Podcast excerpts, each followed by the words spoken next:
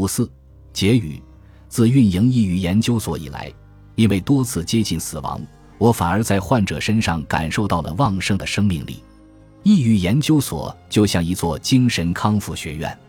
当我们被敏感、孤独放逐时，不妨像古希腊城邦的自由辩论那样，在圆形广场前探讨枪炮、病菌与钢铁实验，并重构意志。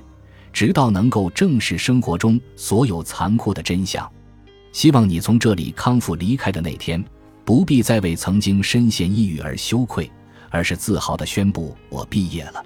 回望这段经历，希望你能平和地接受抑郁症曾经是我的一部分特质。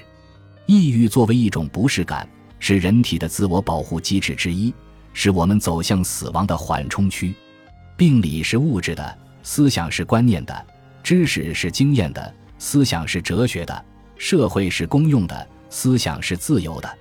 从抑郁到康复的意义，并不只是为了调整认知来结束病理痛苦，更是为了重塑生活而获得思想的自由。